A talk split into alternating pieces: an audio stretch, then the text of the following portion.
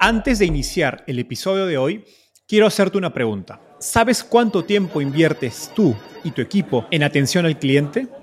En el mundo de las startups, donde cada segundo cuenta y cada cliente es importante, Zendesk se convierte en tu aliado perfecto. Es como tener un equipo de superhéroes de atención al cliente a tu disposición. Zendesk es una plataforma omnicanal que integrará todos tus canales de comunicación como WhatsApp, email y redes sociales en un solo lugar. Gestiona tickets, ofrece una gran experiencia, aumenta tus ventas, pero sobre todo Construye relaciones cercanas con tus clientes gracias a Zendesk. Como beneficio exclusivo por ser parte de la comunidad startupeable, podrás probar el CRM de Zendesk completamente gratis por 6 meses. Y si decides continuar, tendrás 15% de descuento en tu primer año de contrato. Lo mejor de todo es que Zendesk escala de acuerdo a tus necesidades. Desde la oficina prestada donde empezaste hasta la compañía global que quieres construir. Compañías globales como Slack, Shopify y Airbnb confían en Zendesk para su atención al cliente. Ahorra tiempo, dinero y mantén felices a tus clientes. Encuentre el link con la prueba gratuita en la descripción de este episodio. Históricamente, la industria de seguros en Latinoamérica se ha caracterizado por poca innovación y competencia, lo que se ha traducido en que un porcentaje muy pequeño de nuestra población utiliza seguros en su día a día, en comparación a otras regiones. Hoy tenemos a Cristina Carballo, CPO y cofundadora de Krabi, la primera neoaseguradora para autos 100% digital y autónoma en México. Conversamos acerca de las oportunidades del sector seguros, su estrategia para entrar en una industria tan regulada y cómo construir cultura y atraer talento a una startup. A la fecha, Krabi ha levantado más de 5 millones de dólares de fondos de Venture Capital como Kasek Ventures y Redwood Ventures. Este episodio es un gran ejemplo de cómo un emprendedor piensa y resuelve los retos de un mercado tan complejo. No te lo pierdas.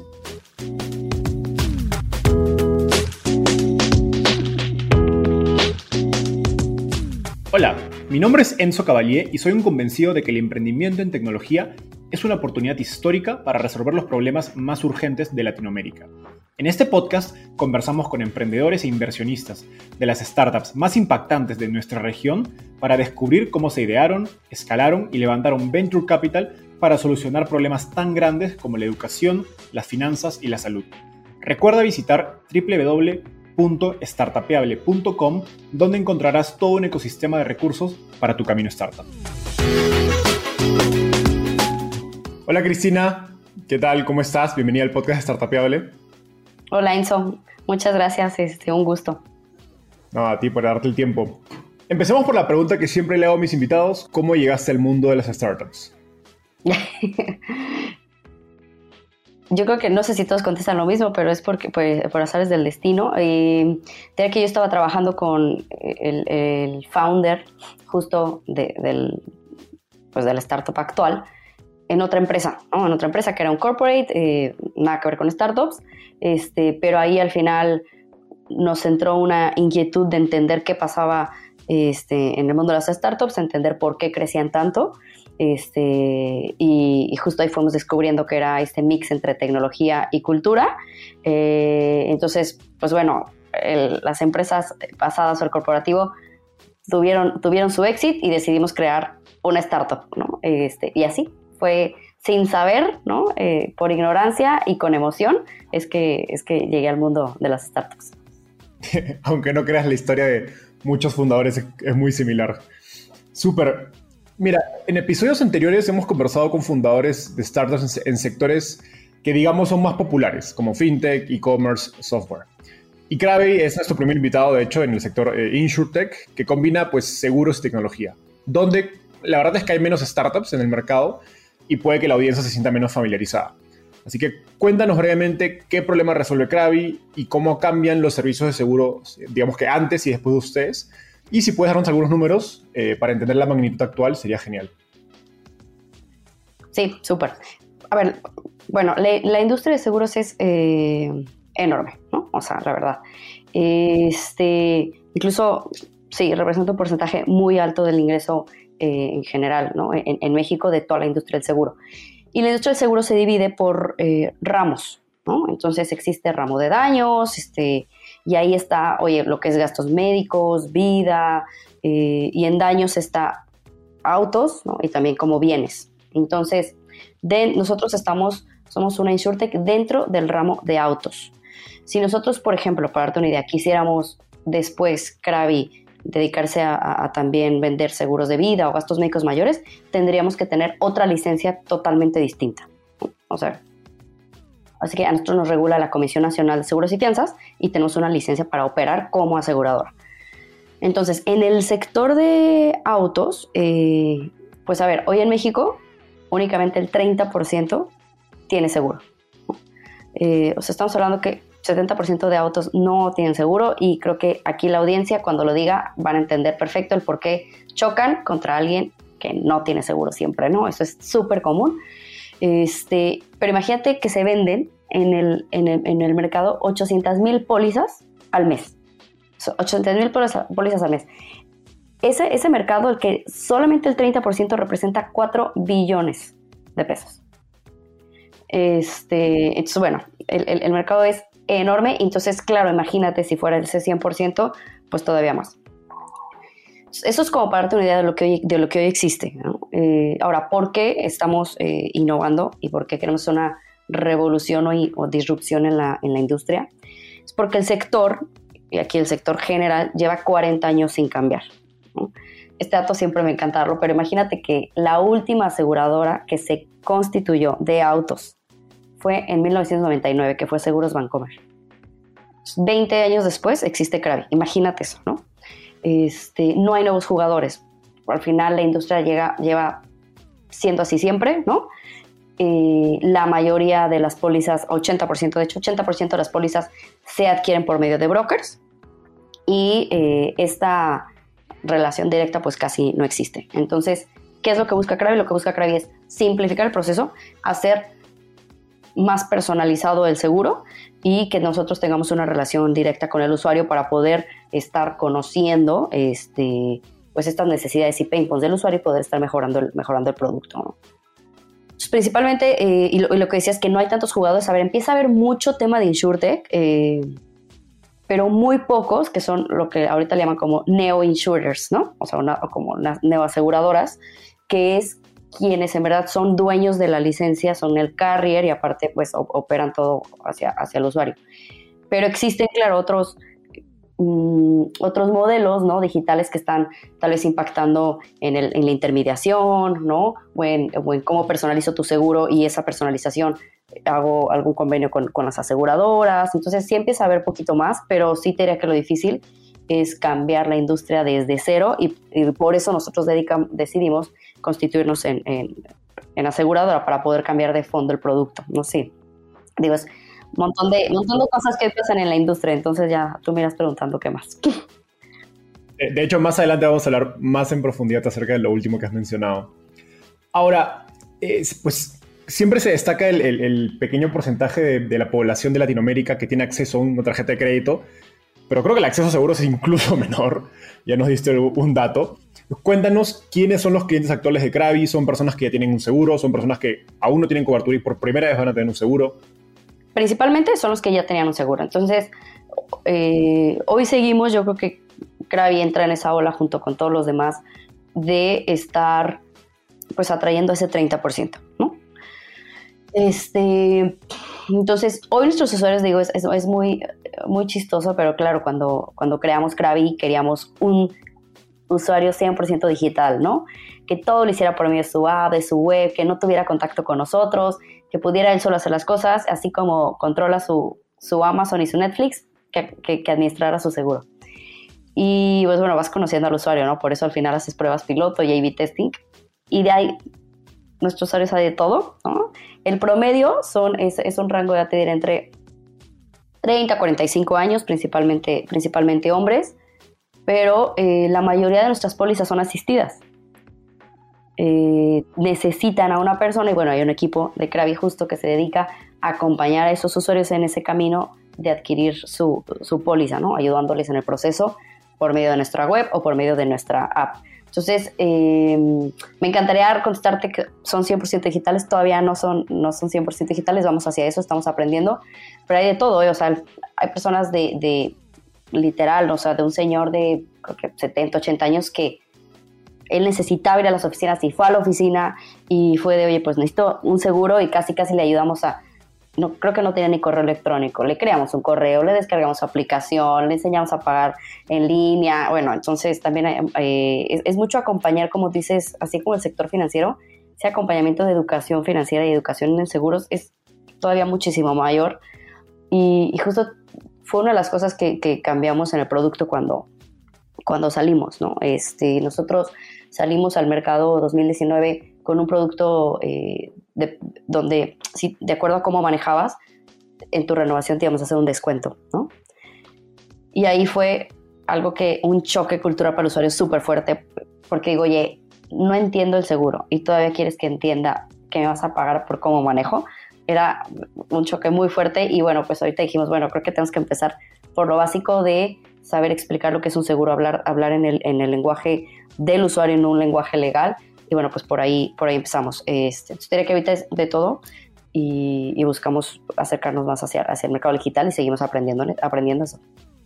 Qué interesante lo último que dices, porque creo que se, eh, se traslapa a varias industrias donde pues a veces los emprendedores piensan en los modelos, no sé, de Estados Unidos o Europa y dicen, ah, esto lo puedo copiar a Latinoamérica y pues la verdad es que faltan cosas tan básicas como a nivel de educación financiera que no puedes copiar y pegar un producto o un modelo de negocio, ¿no? Hay, muchas cosas que pues realmente no se adaptan a la realidad latinoamericana y esperamos que eventualmente sea así, ¿no? Pero por, lo, por el proceso, por el momento hay mucho, mucho más trabajo que hacer para poder ir en, esa dirección. Sí, sí, totalmente de acuerdo. Hay momentos. Súper. Ahora entremos a, la industria de seguros para un poco aprovechar tu, expertise. Eh, en una entrevista anterior contabas que, al empezar Cray, pues tú y tus cofundadores se juntan a estudiar la industria de seguros, ya nos contaste un poco cómo está dividida, y encuentran pues que en México pues muchos años sin innovación, 20 años donde no había salido ningún jugador nuevo. Eh, cuéntanos, ¿por qué crees que ha habido tan poca innovación en seguros? ¿no? Y nos mencionabas que solo en México solo 30% tiene acceso a un seguro de, o tiene un seguro de autos que si no me equivoco, en Colombia, Perú, es el, porcentaje es mucho mayor. Muchísimo mayor. Este, a ver, creo que uno de los factores importantes era que nos dimos cuenta que era una industria que llevaba mucho tiempo desatendida. Este, o sea, que llevaba sin cambiar por mucho, por mucho tiempo. Y en ese, eh, en ese sin cambiar había muchos, muchos dolores de los usuarios. O sea, en realidad creo que no hay ninguno que ponga la mano al fuego, al fuego por su seguro, ¿no? O sea, en verdad lo tengo porque lo, porque lo tengo que tener, pero si pudiera no tenerlo no lo tendría porque no lo entiendo, este, cuando me así lo necesito me atienden mal y luego ni me cubren, eh, las aseguradoras están para ver nada más como no cubrir, o sea, en realidad había muchos dolores de los usuarios, este, es una industria que a nadie, que a los usuarios no les gusta, la verdad, o sea, no, no hay empatía hacia ese, hacia ese producto, entonces nos dimos cuenta que en todo el flujo, eh, y bueno, mover un poco más atrás, mm, o sea, bueno, un tema era, digo, el tema de, que está desatendida y lo que nosotros queríamos era hacer una revolución en una industria y nos dimos cuenta que también lo, no es lo más fácil, ¿no? Este, porque todas las, yo creo que todos los seguros son complejos, nos dimos cuenta que donde podíamos empezar a, hacer una disrupción era en el, en el, en el ramo de autos y por eso nos enfocamos en, en, ese, en ese punto. Y ahí nos dimos cuenta que en todo el proceso hay un dolor impresionante del usuario de pues no entender, lo tengo porque pues lo, es lo que hay, este, si pudiera no tenerlo, no lo tendría, no lo entiendo, no cambian, todos ofrecen lo mismo, este, entonces había muchos dolores en todo, en todo el proceso y, y claro, y súmale que el 70% no tiene seguro, vimos como una oportunidad, como este Red Ocean, ¿no? Está también muy difícil llegar a llegar a esos usuarios de por qué lo decidimos, este, de por qué lo decidimos hacer, este, y tres puntos. La experiencia hoy en los seguros es terrible.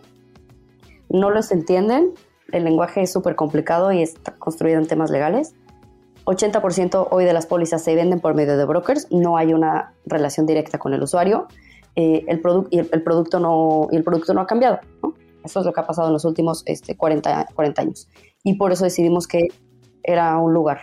Que tres cosas que nos describes son más el resultado de procesos, gestiones etcétera, que se han hecho en la industria. ¿Cuáles son esas causas?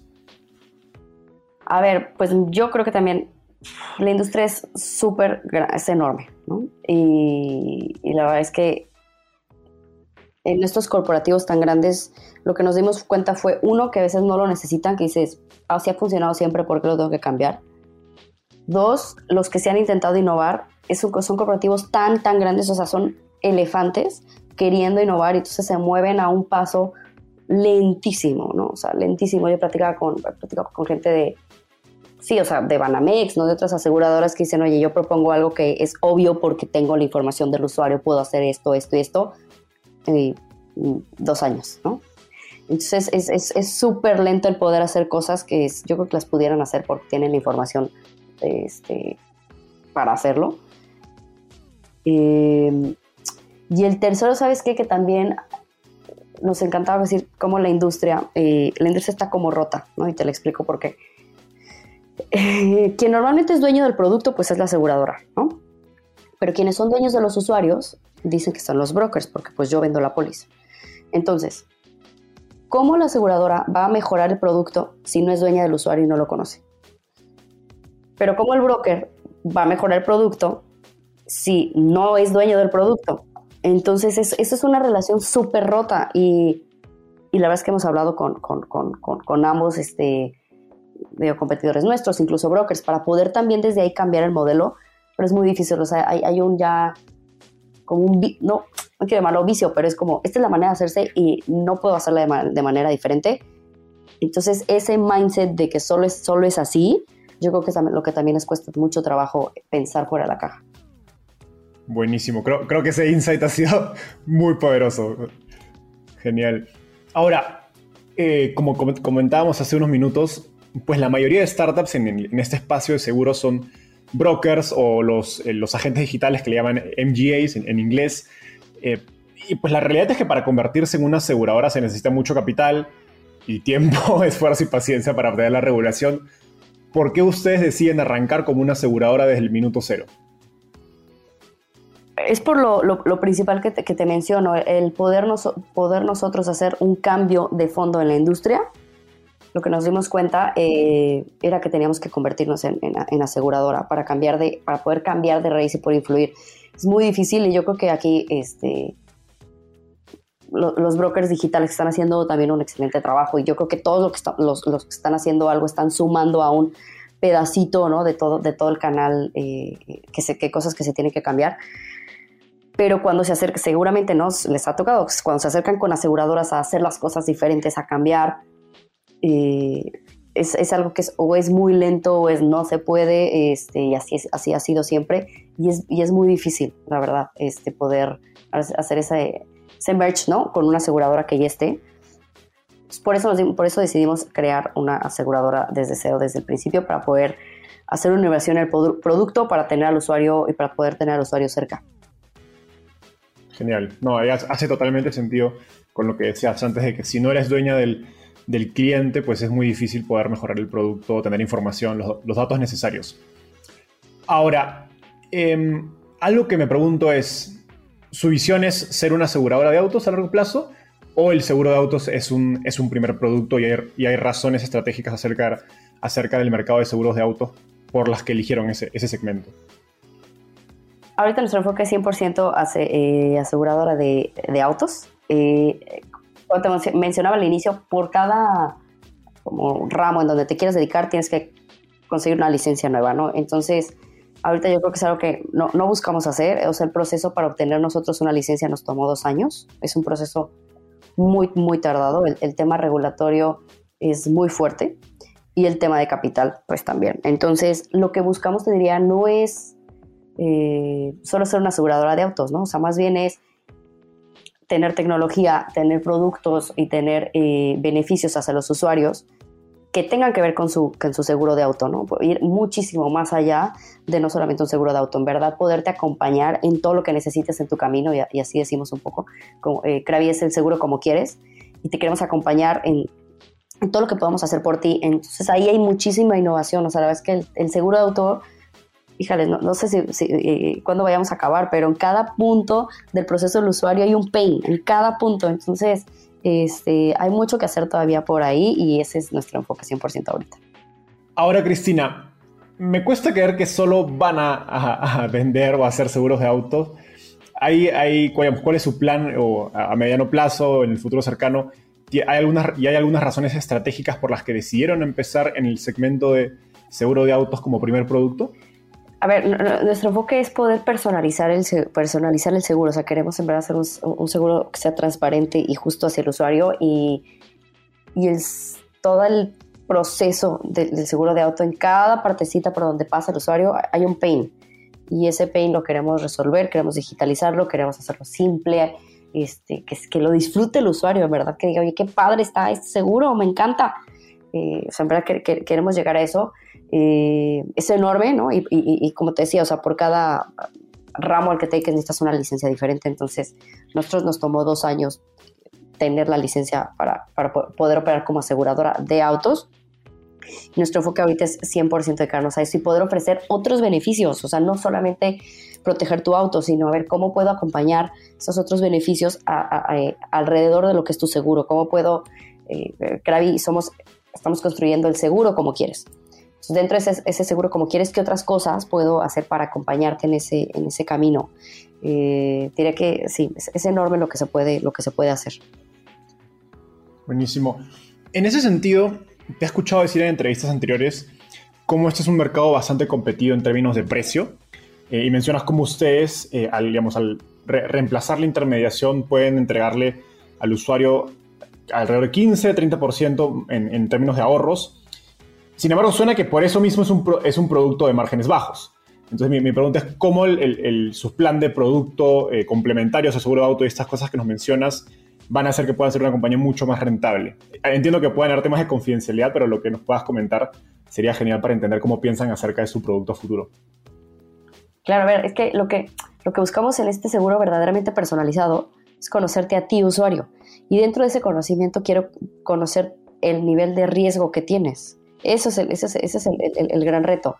Entonces, eh, nosotros, por ejemplo, vamos a hacer eh, somos la primera aseguradora que te, que te reconoce por, por, tu antigüedad con nosotros y por tu, por tu manera en que, en que, manejaste, ¿no? Pero para ser más específicos es, tenemos cinco niveles por los que tú pasas y por cada año que estés con nosotros entras a un programa que se llama Cravip, eh, ¿no? Estos son nuestros Cravelers VIP, todos entran a este programa y por cada año que, que, estés con nosotros y no tuviste un, un accidente o no, no ocasionaste tú un, un choque, te damos un porcentaje. Entonces, a los cinco años puedes llegar a tener hasta un, nosotros creo que es 20%, 20 lo, lo, lo, más alto.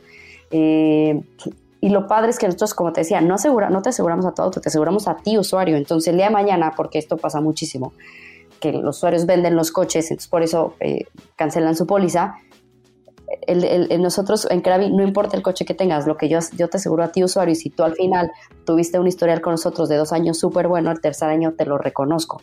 Entonces, eso es algo que estamos haciendo. Entonces, claro, las personas que, oye, pues sí sigo contigo, me encanta Krabi, pero tal vez pues, choco, ocasiono muchos choques, pues bueno, pues te quedarás tal vez en, pues, en, el, nivel, este, en el nivel básico, ¿no?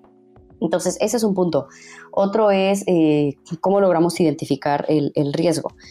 Y aquí sí son como varios A-B testings que hemos hecho para conocer otros hábitos de los usuarios, comportamientos, pues muchísimos factores o, data que tenemos con el sentido de decir qué correlación puede tener cierta data con si la persona tiene accidentes o no tiene accidentes, o incluso yo diría que lo mayor, fraudes. O sea, el nivel de fraudes es impresionante en el sector. Entonces, desde ahí, es decir, cómo empiezas a hacer esos A-B testings para detectar qué pasa para que una persona pueda caer en un fraude o no. Y, ese es el reto. Y ahí es donde vamos a crear esos beneficios. Los beneficios van a ser para las personas que sean seguras al manejar, que en verdad quieran a Krabi como ese seguro, como quieres, y, quieran seguir construyendo con nosotros ese seguro.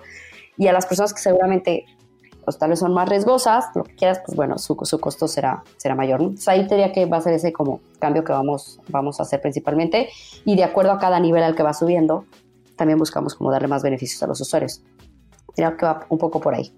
Qué interesante. Me, gustaría hacer doble clic en, lo último que cuentas, porque creo que una de las características más fascinantes de la industria de seguros y que creo que poca gente eh, está al tanto o lo conoce es que pues cada seguro que vendes tiene una rentabilidad diferente, ¿no? No, no es como que vendas eh, frutas o computadoras, porque pues depende de la probabilidad de, que haya un accidente o algún inconveniente con cada persona y eso se traduce en que pues un seguro tenga una rentabilidad X y otro tenga una rentabilidad Y, que puede ser negativa, positiva, etc.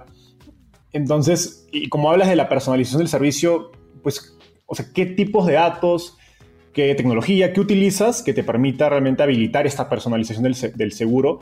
Que luego, se, me imagino como mencionas, se, traduce en un, en un, precio diferenciado, ¿no? que puede ser más barato si es una persona que se comporta de una manera, digamos, menos riesgosa.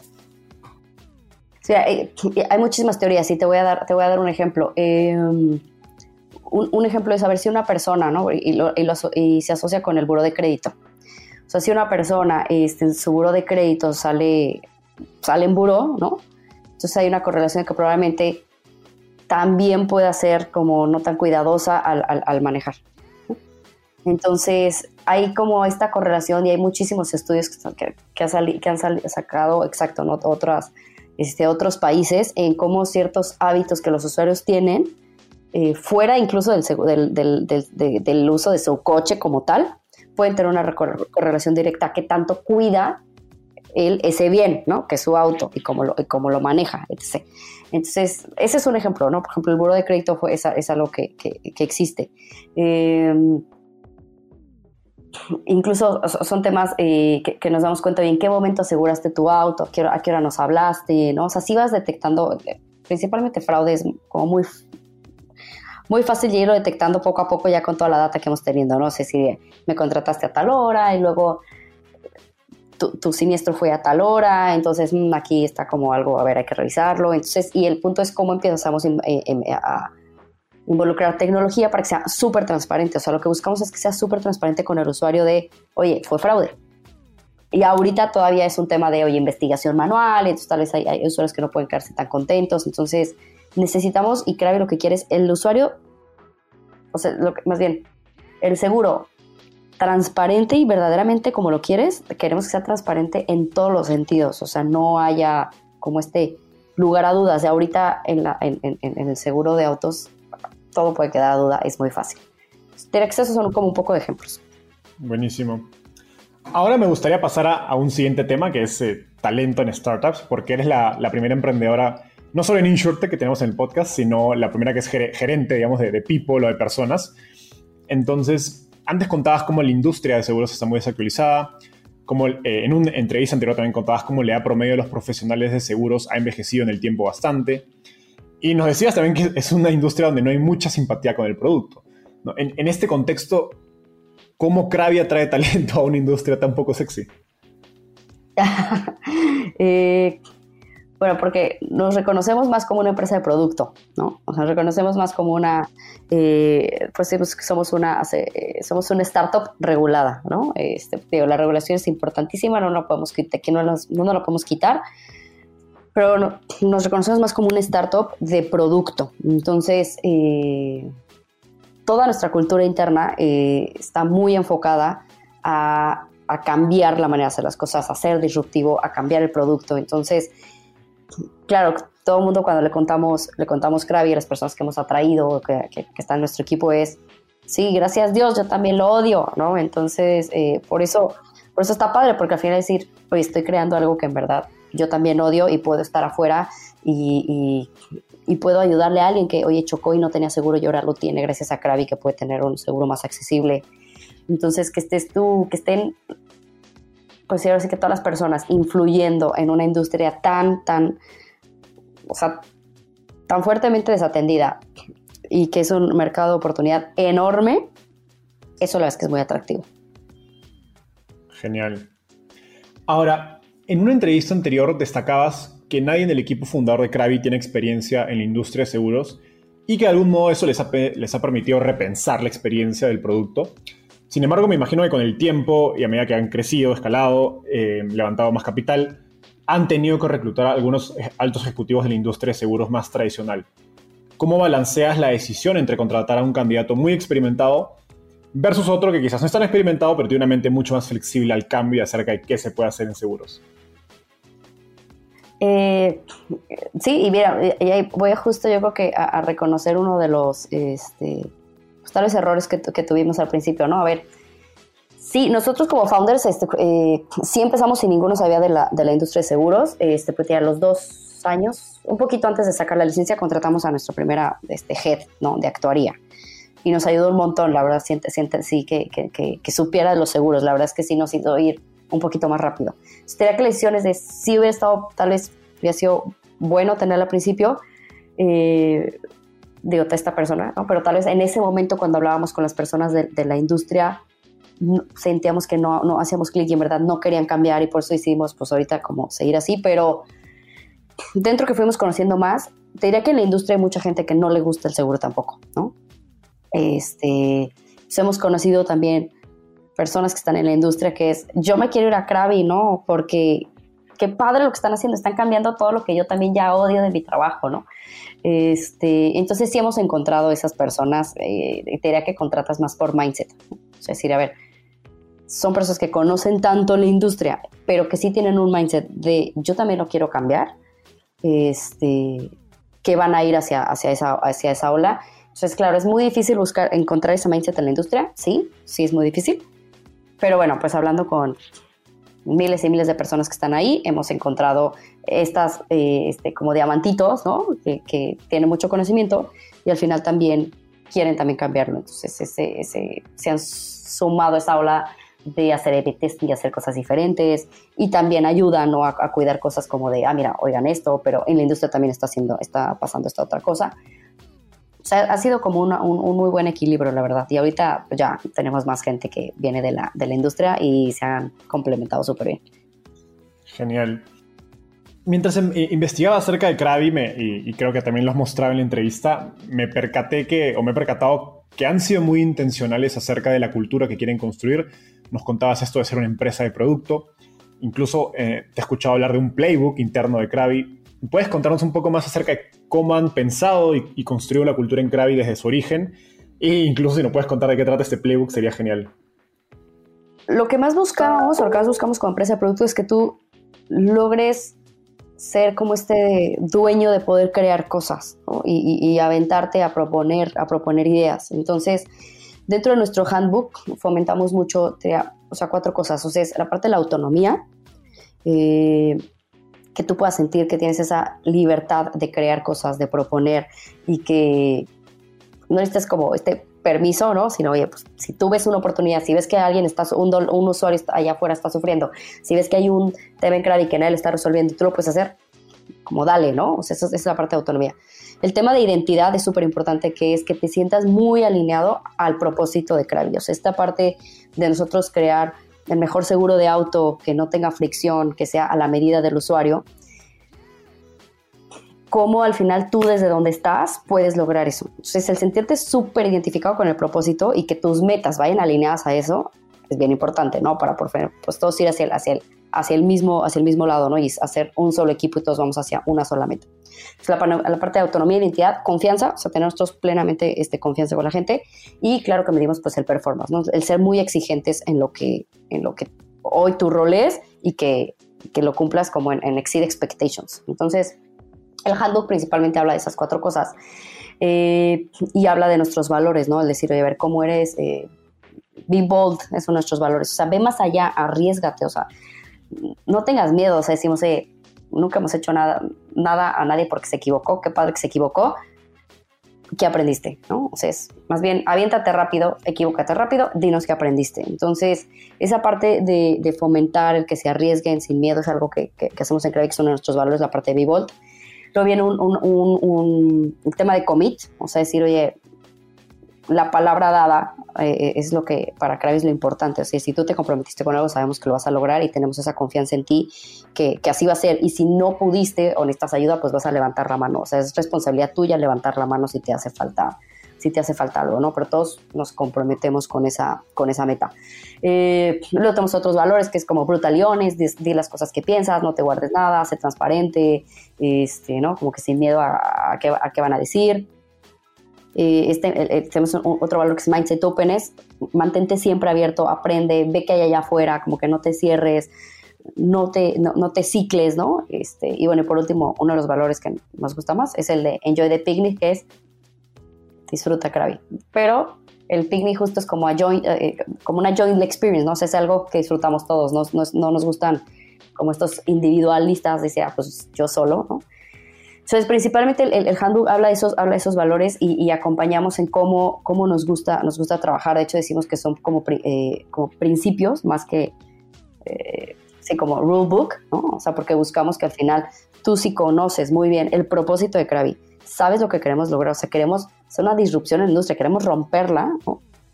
¿Qué necesitarías tú hacer desde tu rol para lograr eso? Entonces, la parte de la autonomía tiene que ser algo súper importante para nosotros y trabajamos mucho con los managers para cómo fomentar y ayudarles a que generen esa autonomía en los equipos, que generen más esa confianza y también en cómo, en cómo medir ese, ese, ese performance. Entonces, básicamente como que eso, eso habla, habla el handbook. Digo, hay uno que, algo del handbook que me encanta que dice, este, nosotros confiamos en ti y si en alguna vez tú lastimas esa confianza, nosotros no vamos a cambiar el handbook. Más bien, seguramente muy amigablemente te vamos a decir que Carabina es para ti. Eh, y esos son los retos de, los, de la cultura. O sea, el reto de la cultura es tomar hard decisions cuando en realidad alguien faltó a eso. Y ese es en el momento que en verdad tu cultura se hace realidad. Este, pero la cultura es todo, o sea, es el cómo haces las cosas. Sobre, todo porque es una persona que puede ser muy buena, ¿no? Pero es el cómo haces las cosas, o sea, es de, es de how of, de todo lo que de todo lo que hacemos. Entonces, tenemos que ir muy muy alineados en este, estos cuatro pilares, cómo cómo, cómo, los aplicamos cuando hacemos una estrategia, cuando, cuando empezamos a, a, a plantear objetivos, cuando contratamos gente, cuando dejamos, eh, eh, hay personas que tenemos que dejar ir, este, cómo tomamos decisiones de producto, etc. ¿no? Y también cuando lo que hemos logrado es crear una cultura muy fuerte que al final impacta en el usuario sin necesidad como de capacitar a alguien, ¿sabes? O sea, no sé, eh, el tema de commit, ¿no? O sea, o sea, si mira, tú te comprometes tan fuerte con, con, con Krabi y, y, tú hacia los usuarios, ¿qué sería? Pues es como este, como este valor que tiene New Bank, ¿no? De, de customer problem is my problem. Entonces, si tú logras comprometerte tanto con la cultura, es que al final, pues claro, y entiendes muy bien lo que Krabi quiere lograr, automáticamente al usuario vas a atenderlo súper bien. Entonces, te reduce incluso muchísimos gaps de tener como estar eh, haciendo como demasiado training eh, tal vez a las personas operativas. Entonces eso eh, funciona muy bien y principalmente es lo que hace nuestro, nuestro, nuestro playbook. Qué, curioso que mencionabas a Nubank, porque justo David Vélez siempre cuenta que cuando él empieza Nubank, tuvo dos presentaciones, una para inversionistas y otra sobre la cultura de Nubank, donde habla de los valores y de todo lo que nos has contado. A nivel más táctico eh, y, a manera de recomendación para emprendedores que están empezando, ¿este handbook ustedes lo empezaron al inicio? ¿Cómo, cómo apareció? Y cómo recomendarías pensarlo para otros emprendedores que estén eh, iniciando sus startups? Nosotros al principio lo iniciamos y yo te diría que lo tenía yo muy conceptual, este, y como éramos seis personas las que empezamos, ¿sí? Este, seis y luego fuimos 12, 15 los primeros dos años. Esto yo lo tenía muy conceptual y al final yo lo platicaba mucho, ¿no? O sea, yo y, y los otros founders los platicábamos mucho este, y eran como principios que nos guiaban. Y luego a medida que fuimos creciendo fue como llevamos escribiéndolo, ¿no? Entonces escribí eh, como después de un año y medio el primer handbook este, y fue funcionando y luego empezamos a crecer, vimos cosas que no estaban en el handbook que también son importantes, entonces y, y, y, lo vamos iterando, o sea, la verdad es que no es algo que se escribe sobre piedra, es algo que se va iterando a medida que, que vas creciendo, que vas encontrándote otro tipo de retos que deberían de estar como, como, como toma decisiones, cómo Krabi a nivel, de acuerdo a su cultura, toma decisiones sobre ese aspecto en particular. Entonces los fuimos, los fuimos este, incluyendo, ¿no? O sea, por ejemplo, a ver, te puedo decir al principio que, o sea, oye, eres una startup y vamos a, todos enfocados en tecnología, innovar, innovar, innovar. Eh, pero luego cuando salimos al mercado es, oigan, pero es que somos una startup regulada. O sea, entonces ahí fue algo que tuvimos que poner en el handbook de, oigan, la regulación, la regulación es parte de, lo que hacemos y hay que ponerle atención también si llegan auditorías o si en este momento tenemos que entregar un reporte regulatorio, es algo que we have to do it, ¿no? O sea, como que no hay opción de, porque maybe it's not fun, I know, pero es parte de lo que es Krabi. Entonces, eso tuvimos que agregarlo, ¿no? Al principio, después que fue de, bueno, no está tan, no está tan padre, a nadie le gusta, pero es algo que tenemos que hacer. Entonces diría que vas, vas mejorando y vas innovando eh, eh, también en, en, tu handbook de acuerdo a lo que vas, a lo que vas viviendo. Entonces, eh, pues sí, ahorita ya hay un handbook y hay, hay, hay, también como handbooks específicos para cada área como más puntual, eh, porque a, veces hay que ayudar mucho en dar ejemplos de behaviors, ¿no? O sea, sería, este es el, lo que yo espero de ti, ¿no? Pero si te lo tuviera que decir como en ciertos comportamientos que, que busco, mira, este sería como el ejemplo. Y eso ayuda mucho a que todas las personas tengan como más claridad. Eh, y más ahorita que estamos en remote mode ya, entre más over communicated seas, muchísimo mejor. Entonces, a veces tienes que llegar muy, muy, muy puntual para que las personas lo tengan con más, más, más claro, eh, porque no los ves en la oficina para contarles, etc. Entonces, lo que hemos hecho es estar cómo lo mejoramos todavía más. Qué interesante lo último que nos mencionas acerca de los ejemplos, porque mi impresión es que en las compañías ah, usualmente hay un champion de la cultura, ¿no? Y me da la impresión que en tu caso es Krabi, pero de algún modo es un rol que deberían tener todos los emprendedores. ¿Cuál ha sido tu experiencia en eso y cómo digamos, le recomendarías a otros emprendedores abordarlo? Sí, es, es, algo, yo así, yo soy como, el champion, ¿no? Que siempre como anda cuidando, ¿no? Y que al final, em, dentro que también no estoy, sí estoy, estoy en la operación, este, pero no, no full como un área, por ejemplo, las personas que están, el de ventas, ¿no? Y que todo el tiempo es, oye, vender, vender, vender, vender, vender. Digo, en ese nivel, pero sí, necesitamos crecer pues como perderse, ¿no? Muchas cosas. Entonces el hecho de que tengas como este guardian, ¿no? Este, por fuera, que ve las cosas desde, desde afuera es más fácil como que se pueda acercar con la persona y decir, oye, mira, estoy viendo esto, acuérdate qué tal. Entonces, eso ayuda. Eh, pero, eh, como tú dices, oye, acuérdate qué tal, es decir, claro, porque esa es nuestra cultura. Entonces, la cultura no es un, un rol. La cultura es una manera de hacer las cosas. Eh, y esa manera de hacer las cosas lo tiene que saber todo el mundo, y desde el founder, todos los founders, hasta todos los heads, todos los líderes y cada una de las personas. O sea, y, ese es el reto, el poder contagiar a medida que vas creciendo, cómo contagias esa manera de hacer las cosas y que no se pierda y que cuando se esté perdiendo tomes esas decisiones fuertes o sepas dar ese, ese, ese feedback oportuno. Entonces, mm, por eso yo creo que como o sea, los emprendedores es creo que sí les he dicho, a ver, cada vez que cuando quieras construir una idea es cómo te imaginas la manera que te gustaría que lo hiciera tu equipo, ¿no? O sea, hay cosas súper sencillas, como hoy sabes que a mí me encantaría que en mi equipo de trabajo todos este, estemos súper actualizados, ¿no? O sea, sabemos qué, está pasando afuera y tal. Ah, va. Y luego, pues, ¿cómo lo quisieras aterrizar?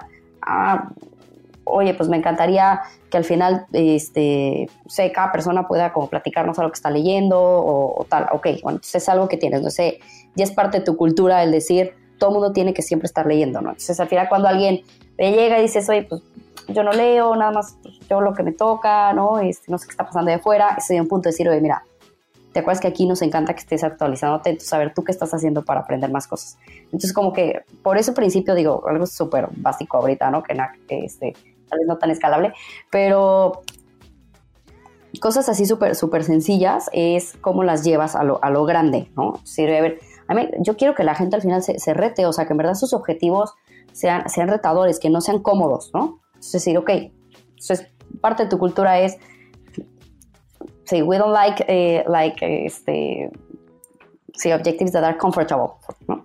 Sí, ¿Cómo lo logras? Ah, pues sabes que desde cada cuando planeamos, en los objetivos nos sentamos con la persona y decir, ¿por qué te estás poniendo esta meta? ¿Qué porcentaje? Este, entonces los retamos, ¿no? Entonces somos muy curiosos al preguntar para poder hacer, como sacar a las personas de su zona de confort y asegurarnos que su meta es muy retadora. Ok, va.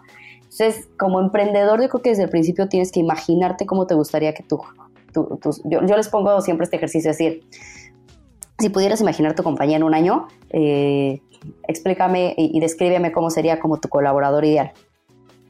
Entonces ya como que lo empiezan a describir y entonces, ah, ok, mira, eso, aterrízalo como en, principios o aterrízalo en valores. Entonces esa es la cultura y, eso quieres y ya, bueno, si esa yo soy como empiezas, tal.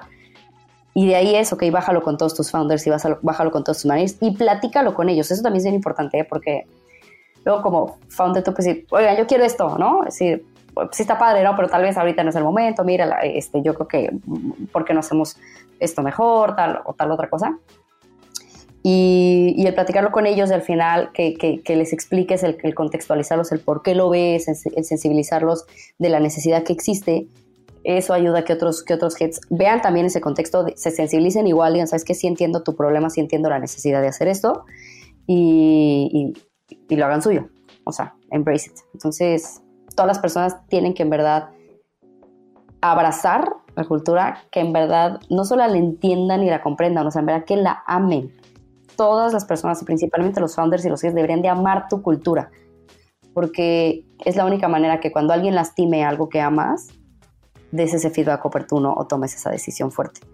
Este, entonces yo creo que es, si no empieza desde la cabeza, no funciona, ¿eh? Y digo, creo que esta pregunta no se me la vas a hacer después, entonces me voy a esperar. qué, no, qué gran lección la que nos acabas de dar de cultura. Y el ejemplo que dabas acerca de los objetivos retadores me sirve como, como puente a, hacerte una pregunta que me recomendó eh, Alejandro de, Redwood acerca de, tu especialidad. Él dice que tu especialidad es desarrollar una cultura de trabajo donde todos se sientan como familia, pero a la vez se maximiza la productividad. ¿Cómo haces para equilibrar ambas cosas? Ya. Eh, Fíjate, un punto es, que, eh, y creo que eso lo, lo, cambiaría también, o sea, no, digo, la vez que no somos una familia, o sea, eso, y tenía que es algo que cambiamos de la cultura. Al inicio, sí, los 12 que, los 12 que empezamos, nos sentíamos como una familia, sí. Pero en una familia, cuando un hijo hace algo mal, no lo corres de la casa, ¿verdad? Entonces, ahorita al final te diría que somos una, somos una empresa eh, y somos un startup muy padre, el, ambiente de trabajo y la, el, más bien el equipo que tenemos es, es padrísimo a trabajar con alguien de Krabi se siente una vibra y entusiasmo muy padre de, que estamos construyendo algo, algo diferente. Hay un sentido de pertenencia de todos hacia, desde, el, desde la persona que está atendiendo usuarios hasta, hasta el founder de cómo lo hago diferente, qué puedo hacer y buscar la manera de, ¿no? O sea, y todo el mundo está como siempre súper ágil porque saben que esa pequeña cosa que están haciendo y que lo están haciendo de manera excepcional puede cambiar las cosas, ¿no? Entonces, eso que dices del balance es, buscamos que sea un lugar donde te la pases muy padre, donde, pero más allá es, donde sea un lugar donde te retes muchísimo, por eso te vamos a dar la autonomía, este, que sea un lugar donde tengas esa libertad de hacer las cosas y por eso te vamos a dar la confianza, y donde sea un lugar donde aprendas, que por eso te vamos a dar todo lo que necesites para que tú desde tu rol casi casi hagas una maestría. A todas las personas que ven aquí en Carabi, yo creo que ya podemos decir que sí somos, ya sabemos de seguros, ya tenemos tres años de experiencia en el sector asegurador. Este, eso viene a y vas a aprender muchísimo, te vas a retar y vas a crecer. Eh, pero también vamos a tomar hard decisions cuando tengamos que tomarlas, ¿no? O sea, cuando al final no estés haciendo las cosas de la manera en que Carabi nos gusta, que eso, que estés cumpliendo nuestra cultura, probablemente te vamos a pedir este, este, que te vayas, we will have to let you go, pero somos tan transparentes en eso que eh, eso es lo que buscamos, que al final no, la persona no le, no le dé una sorpresa cuando tengas que salir de, la, de, la, compañía, porque somos muy transparentes en acompañarte en todo el proceso, en decirte qué cosas están mal, que en el momento que llegues a esa decisión, pues estar amigos como siempre y seguimos amando Krabi de los dos lados y también. Entonces, ese, ese, ese, ese equilibrio se hace en eh, seguir teniendo objetivos como muy altos, dándole esa confianza en lo que platicaba de la autonomía, pero también siendo muy exigentes cuando la persona no está eh, desempeñados en la manera que Krabi lo necesita a nivel performance o cumplimiento de metas y a nivel también la manera que haces las cosas, que es cómo te con nuestra cultura, pues no es la persona para Krabi y no pasa nada, pero son esas decisiones que tienes que tomar para seguir creciendo y no, y no acomodarte. Como Krabi, no nos podemos dejar este, que otras personas que lleguen al equipo que se acomoden, pues como que contagien esa vibra con los demás, ¿no? Eh, entonces, eh, sí, no sé si contesté la pregunta de Alejandro. En, en, ese, en este sentido, justo mencionas de que pues eh, están contratando gente y, digamos, recientemente levantaron una, una, una serie A liderada por, por CASEC y usualmente los fondos de una serie se usan para escalar, ¿no? Lo que implica muchísimas contrataciones, decenas o hasta cientos, dependiendo del tamaño de la ronda. ¿Qué, o sea, digamos, hacia adelante, qué retos ves o qué cosas tiene, crees que tienes que, que hacer diferente o, o, o, apostar y hacer mucho más, con mucho más intención para proteger esa cultura que han construido también desde que eran, pues, un equipo mucho más pequeño? Sí, y, yo creo que es el, reto y es uno de mis principales eh, deseos, ¿no? El, poder lograr escalar y decir, escalar ser 500, 1000 personas, no sé, eh, y que la cultura siga siendo la misma. No va a ser la misma, sé que no va a ser la misma, va a seguir, eh, va a seguir iterándose, pero te diría que si se siga viviendo esta cultura de la manera que lo hemos pensado como los principios básicos, eso es lo que nos gustaría. Lo que te diría que hay que hacer mucho o, hago mucho es trabajar principalmente con los managers y de ahí los managers con los líderes. Entonces, trabajo mucho en, medir a los managers en cómo van y cómo están midiendo a su gente y si las personas se sienten autónomas. Este, y yo tengo una línea directa con cualquier persona de Krabi, cualquiera me puede buscar si se siente estancado o tiene algún problema. Entonces ahí, si yo detecto algo, yo puedo meter al equipo y decir, a ver, ¿qué está fallando aquí? Es tema de cómo se plantearon las metas, es tema que este, no se tiene claro el propósito, no sientes que tienes esa autonomía. Entonces trabajo mucho con, los equipos este, y con los líderes principalmente, porque son ellos los que el día de mañana que manejen un equipo 10, 20, no, 30 personas, son los que la van a permear. O sea, nosotros, este, o yo no yo no llego a eso. Al final, yo, mi rol es eh, coachear y asegurar que este, como guardián de la cultura, no sea yo, sino seamos todos. Buenísimo, qué, qué, qué gran frase esa última para terminar la, la entrevista, Cristina. Llegamos a la, a la sección final, que le llamo ronda de tweets donde básicamente te, te, hago una pregunta y me tienes que responder eh, en lo que te toma escribir un tweet, es decir, menos de un minuto. ¿Estás lista? Sí. Súper. Estoy viajando de Ciudad de México a Guadalajara. ¿Qué libro debería leer? El libro de Powerful de Patty McCord. Ella es, bueno, es la COO de Netflix, ¿no? Eh, de la cultura. Y está increíble, habla mucho de los, del contexto y los principios de cómo crear una cultura. Súper. ¿Qué te gustaría cambiar del mundo de las startups en Latinoamérica? Que la cultura no la vean como un rol y un puesto. La cultura es estratégica. Es la manera en que haces las cosas, es la manera en que mides, es la manera en que la gente crece, es la manera en que contratas, la manera en que dejas a las personas ir, es la, eh, eh, la manera en que tomas decisiones de producto. La cultura es tu empresa, no es un rol.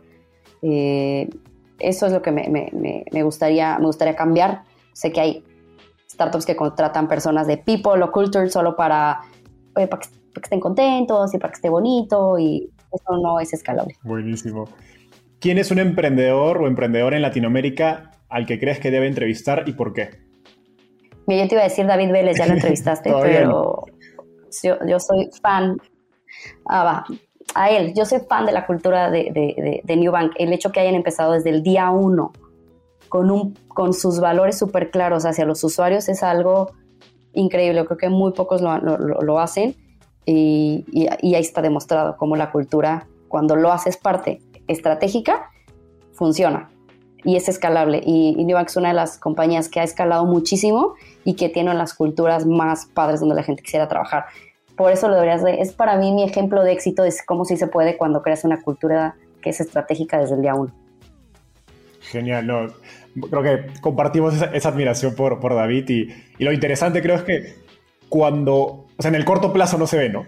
Sino, ahora es bien fácil decir, pues claro, la cultura de Nubank, pero ya pasaron pues casi hace 8 o 7 años en la empresa gigantesca y, al, inicio, cuando están empezando los emprendedores, creo que es mucho más fácil darle peso, no sé, al fundraising, al producto, al crecimiento y olvidar por completo la cultura porque no se ven los, digamos, esos resultados eh, en el, en el corto plazo. O que tomas, sí, o que tomas decisiones por otro lado, este, por, por temas de, de, decir, oye, crecimiento y tal, entonces, y descuidas tu cultura, pues dices, oye, bueno, no pasa nada porque ahorita somos pocos. Eh, y es difícil, o sea, en verdad a veces sí es difícil cuidarla. Entonces yo sí, eso, eso lo admiro mucho de New Bank. Genial. Oye, Cristina, eh, ha sido un gustazo tenerte en el, podcast. Eh, muchas gracias por estar acá. Pueden seguir a Cristina en Twitter como arroba. Así que ahí lo pueden seguir para, estar al tanto de, de, las cosas que se trae Krabi. Un gusto tenerte acá. Nos vemos. Bye. Muchas gracias, Enzo. A todos. Bye bye.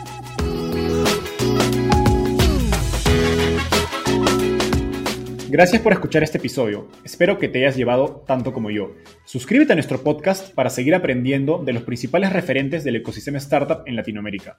También visítanos en www.startapeable.com donde encontrarás un glosario, blog y directorio con recursos valiosos para tu startup. Conmigo es hasta un próximo episodio con un nuevo invitado. Startapeable, tu puerta de entrada al ecosistema startup.